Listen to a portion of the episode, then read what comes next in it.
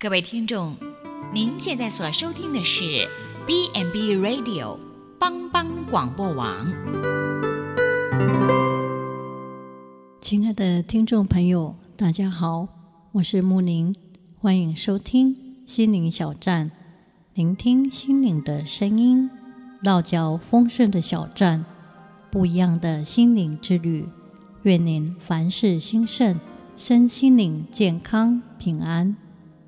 木林今天将和大家一起分享家庭幸福之道。托尔斯泰曾经说过：“幸福的家庭都是一样的，不幸的家庭却各有各的不幸。所以不要因不幸而放弃追求幸福。”俗语说：“一日夫妻百日恩，百日夫妻似海深。”这个意思是一旦建立了夫妻关系，深厚的感情历久不衰。夫妻和丈夫，丈夫和妻子，好像一个家庭的天与地。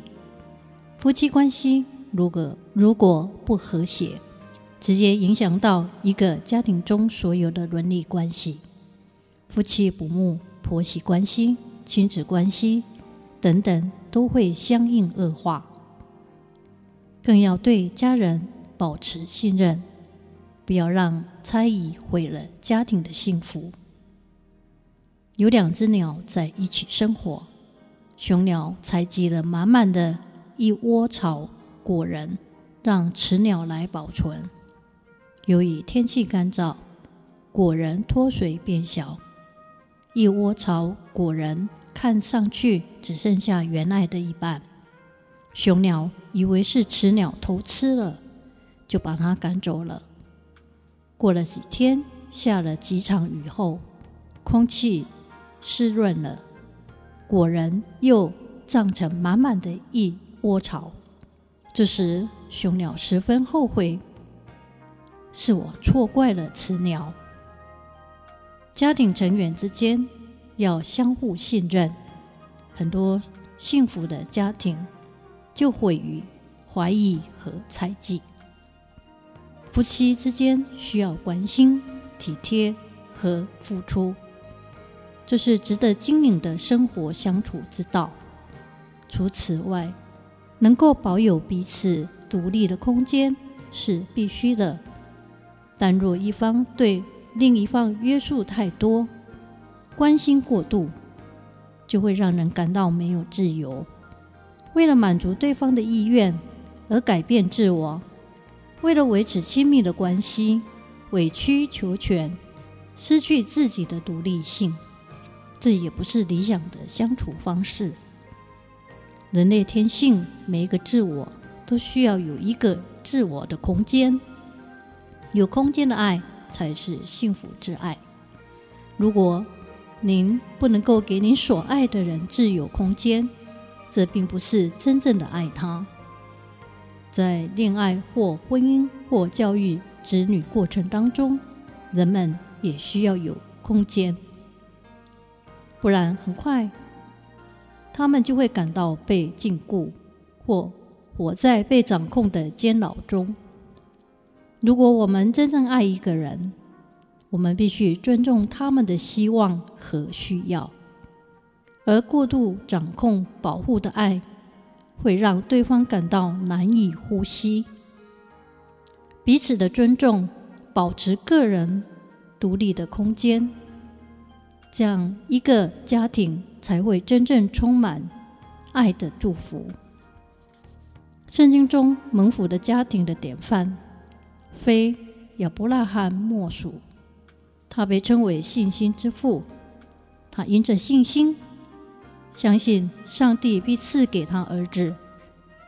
在他一百岁，还有他妻子撒拉九十岁的时候，就生了儿子以撒。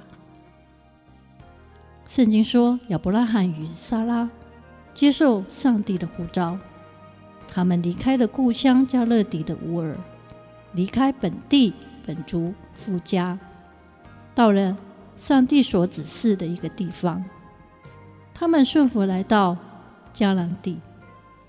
而亚伯拉罕每到一个地方，他首先就会为上帝筑一座祭坛，在那里向上帝感谢、祈祷，求上帝指引他的方向。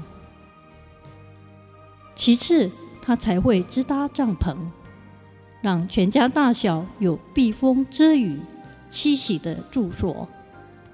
他的仆人在附近挖井。也为了全全家人有充分的水可以使用。创世纪里记载，亚伯兰的儿子以撒长大以后，接续父亲的职责与工作。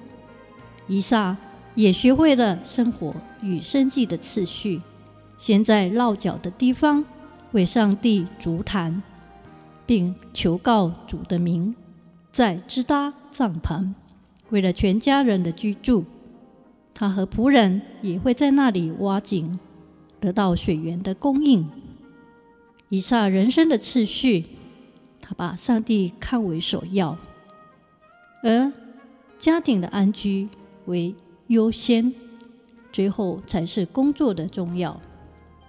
但如今我们很多基督徒基督徒的家庭生活方式，并不是这样安排的。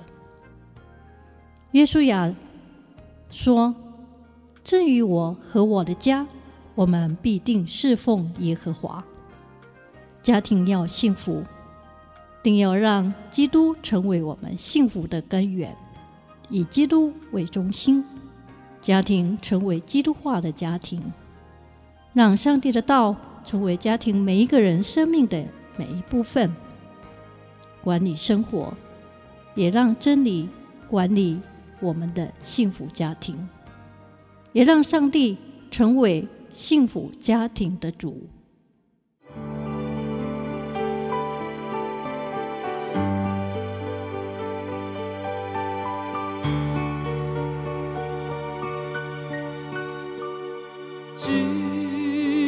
我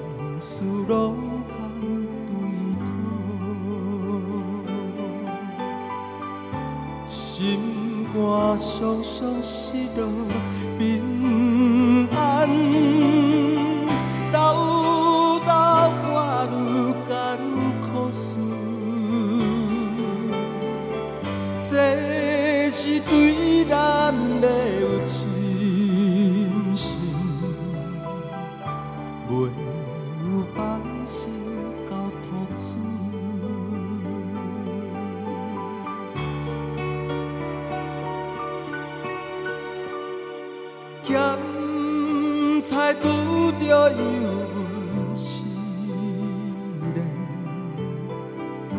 也是心。大烦恼，